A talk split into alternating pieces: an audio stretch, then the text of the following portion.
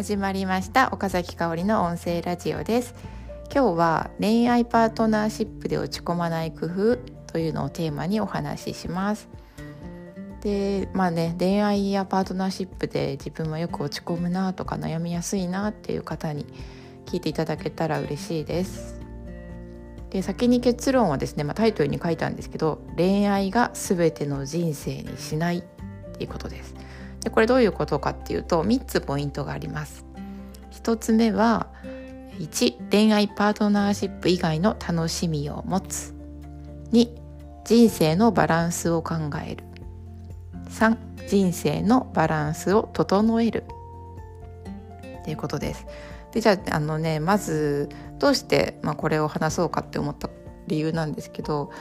私ですね、まあ、人生もそのものに影響があるぐらい落ち込んだことがあるんですよ。でそれはね恋愛じゃなくて仕事なんですよね。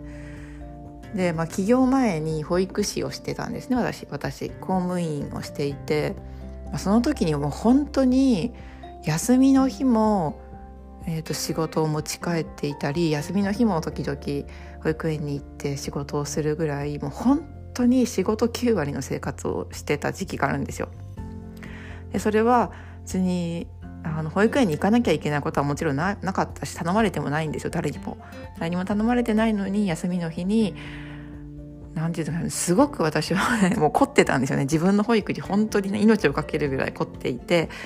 えーと、子供たちが描いた絵をなんかまるで作品展でもするんですかっていうぐらいなんか凝ってね展示をしたりとか本当にねもう今考えるともう信じられないぐらい、まあ、もう大事にしてたんですよね。うん、でも、まあ、本当に自己犠牲をして働いてたんですよなのでよくないんですよ大事にしてるというとなんかよく聞こえるかもしれないんですけど、まあ、本当にもうあの働き方は良くなかったなっていうぐらい、まあ、自分を犠牲にして、まあ、保育に注いでたんですよね。でそうすると何が起きたかっていうとまあ、やっぱりこう日常生活にも支障が出るし、まあ、あの結果としてはですね、まあ、ストレスで病気になっちゃったんですよね。でその時に私は何を思ったかっていうともうあんなにこう命を懸けるぐらい保育に注いでいたのでなんか病気になったイコールもう自分の存在がもう全て否定されたような気持ちになったんですよ。でこれはですね、まあ、恋愛でもあの恋愛がなかなかうまくいかないとなんか自分の存在が否定されたような気持ちになっちゃうことって、まあ、あるなっていうのを思うんですよね。で私にとって、まあ、どういうことがその当時のね保育士時代に幸せだったかっていうとやっぱりもう人生の幸せイコールより良い保育をすることなんかそれがもう自分の価値みたいに思ってたんですよね。でまあそれはもう本当に保育士になりたくてなりたくてもうしょうがなくって夢が叶ってもう毎日本当に楽しくてなので本当にまあそれぐらい自分で価値を感じてたんですよね。で、まあ、恋愛でも同じことが起き起こりやすくて恋愛することとかパートナーがいることとかパートナーと一緒に時間を過ごすこととか結婚することイコール自分の価値にしちゃうとなんかそれが崩れた時にもう本当にもう自分の価値が存在されたかのような気持ちになってしまってもうずっとそのことが頭から離れないもう四六時中もう何をしててももう恋愛のことばっかり考えてもう日常生活に、ね、影響が出てる出てしまうってことがまあ考えられるなっていうのはあります。でじゃあどうしたらいいのかっていうことでさっきのポイント3つ目な3つなんですけどまず1つ目恋愛やパートナーシップ以外の楽しみを持つで例えばですね私今日ベリーダンスの体験に行ったんですよ。ね、私ねもダンスがもう大好きなので下手なんですけどなのでもう本当にダンスにすると発散できるんですよね。であと他にもね、まあ、仕事もすごく恋愛抜きに考えたらあの何が恋愛以外で好きかなって考えると、まあ、ダンスが好きあと仕事も好きあと最近読書もすごい好きだしあと散歩も好きだなっていうのがま浮かぶんですよね。なので、まあ、恋愛やパートナーシップ以外の楽しみを持っておくっていうのは私はすごく意識していることです。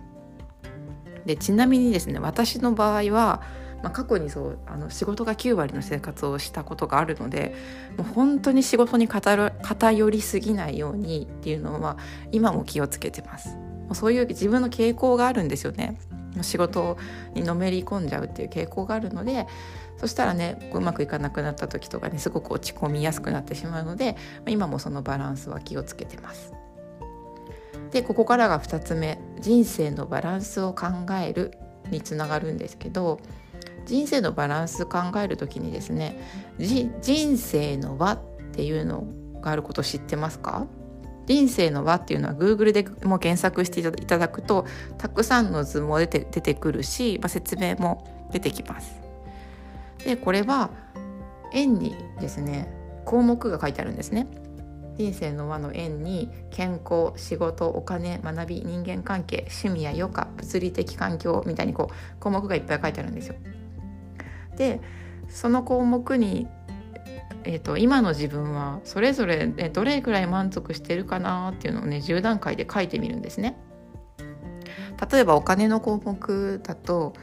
まあ、自分はまあ月収ね、まあ、の20万だから一般的にはこれぐらいかなみたいなことではなくって、まあ、今の収入に自分がどれだけ満足してるかっていう基準で考えるんですよ。世間一般的に見るといや低いよねとか高いよねとかそういうことじゃなくって今の自分は10点満点で何点かなっていうのをね考えていくんですね。でそれをやると何がわかるかっていうとですね、まあ、私の場合と昔書いてすごい思ったのは趣味や余暇の満足度低いなというかもうないな趣味みたいな感じだったんですよ。で、まあ、それもきっかけでダンス始めてみようかなとかあの散歩してみようかなとかですね、まあ、健康も低いなっていうのがすごい思ったので、まあ、そういうふうにきっかけになったんですよね。でここからも3つ目につながるんですけど3つ目は人生のバランスを整えるでした。やっぱ人生のバランスを考えた後は整えることが大切なんですよね。で、まあ、整えるためにはやっぱり何か行動に移すっていうことですよね。で私が行動したことは、まあ、さっきも繰り返しですけどダンスを始めることであと発信を続けることとかあとやめたのはですね朝一にスマホを見ることをやめました。で今あえてこう始めたこと続けたことやめたことっていうのを挙げたんですけど行動に移すっていうのはね全て始めることばっかりではなくってまあ始めることもあれば続けること今やってることをそのまま続けるっていうのもあるしあと大事なのってやめることもですよね。何かこうやめようって手放していかないと時間っていうのは増えないのでなんかそれも大事なポイントかなと思います。でまあ今日いろいろ話してきたんですけどまあね恋愛やパートナーシップで落ち込みやすいというかですね、まあ、仕事で落ち込みやすいとかあとは他に何だろうなまああのいろいろあるあると思うんですよね人によって落ち込みやすい部分っていうのが。でだからこそやっぱりそれにとらわれない人生にするためには、まあ、人生のバランスを考えてじゃあ整えていこうかなっていう時間を持つっていうのはすごく大事だと思います。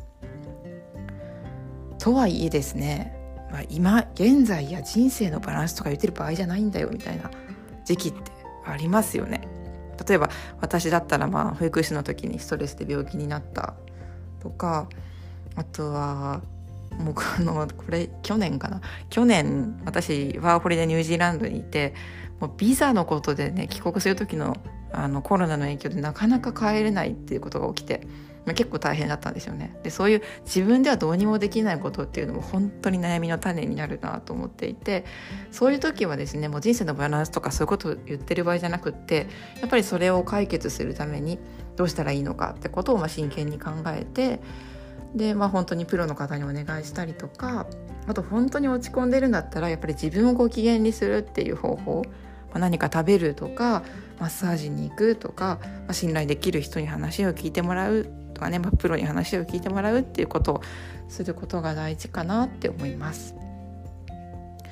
でですね私はもうこの人生の輪について知ったのは、まあ、自分がコーチングを学んでからなんですよね。でコーチングを受け始めて初めて人生のバランスっていうのを考えたんですよ。いやだから本当にあの保育士の時に知っておいたらなっていうのはね思うので、まあ、これが参考になる方がいたら嬉しいです。ということでまた明日ねバイバーイ。